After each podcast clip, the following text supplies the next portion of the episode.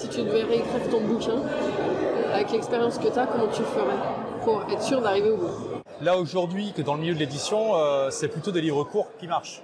Il n'y a pas de, vérité absolue. Il y en a qui vont faire des pavés, qui vont cartonner. Euh, voilà, mon livre c'est une exception, donc ça montre bien qu'il n'y a pas de règle absolue. La deuxième édition est déjà plus condensée, la version d'anglais est encore plus condensée, et la version BD c'est encore plus condensé. Il faut donner ce qui est juste finalement.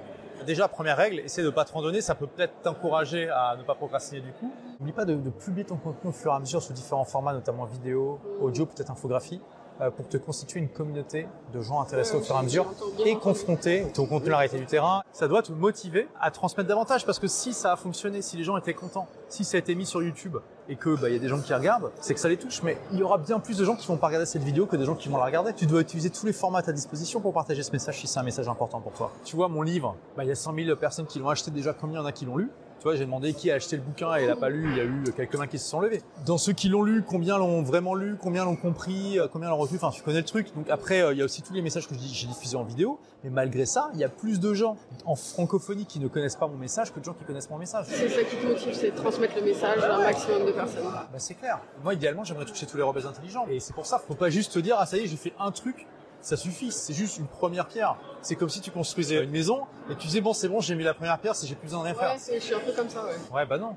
J'ai l'impression que je vais pas arriver jusqu'au bout. Enfin, d'ailleurs c'est ce qui s'est passé déjà. Et puis tu vois plus je recommence le bouquin. tu recommences de zéro à chaque fois Ouais. Tu vas pas me dire qu'à chaque fois. Je recommence de zéro parce qu'entre temps j'ai évolué et que je dis ah non c'est mieux je vais le commencer comme ça.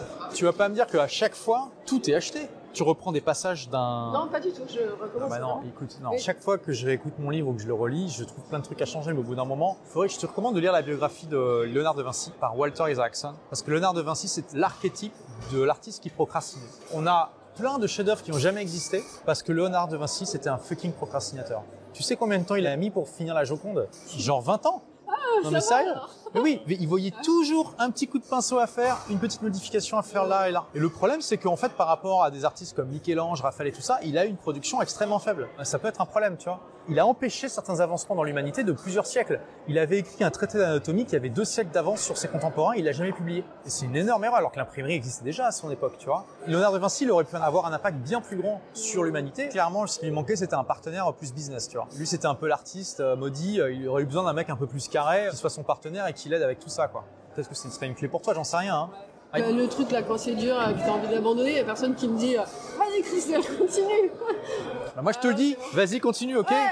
Ok Sérieusement, donne-toi une deadline et ça va te forcer. Et tu sais, c'est aussi l'intérêt de passer par un éditeur, hein, parce que l'éditeur, il va pas te lâcher. Tu as un contrat, tu t'es engagé auprès de quelqu'un et tu peux pas, pas aussi facilement procrastiner. Peut-être que si j'avais auto-édité, je l'aurais jamais publié, j'en sais rien. Peut-être c'est ça la clé pour moi, c'est de trouver d'abord un éditeur. Bon, le challenge que je te donne, si tu l'acceptes, c'est de terminer ton livre l'année prochaine pour le 31 décembre 2022, tu dois avoir terminé ton livre. Est-ce que tu es d'accord? Acceptes-tu ce challenge? C'est filmé, c'est en vidéo, c'est enregistré, ça sera publié publiquement. Ok Donc, c'est un engagement envers l'univers. Ok, l'univers, j'écris mon bouquin pour fin 2022. Merci Oli. Voilà, bravo. Merci d'avoir écouté ce podcast. Si vous l'avez aimé, est-ce que je peux vous demander une petite faveur?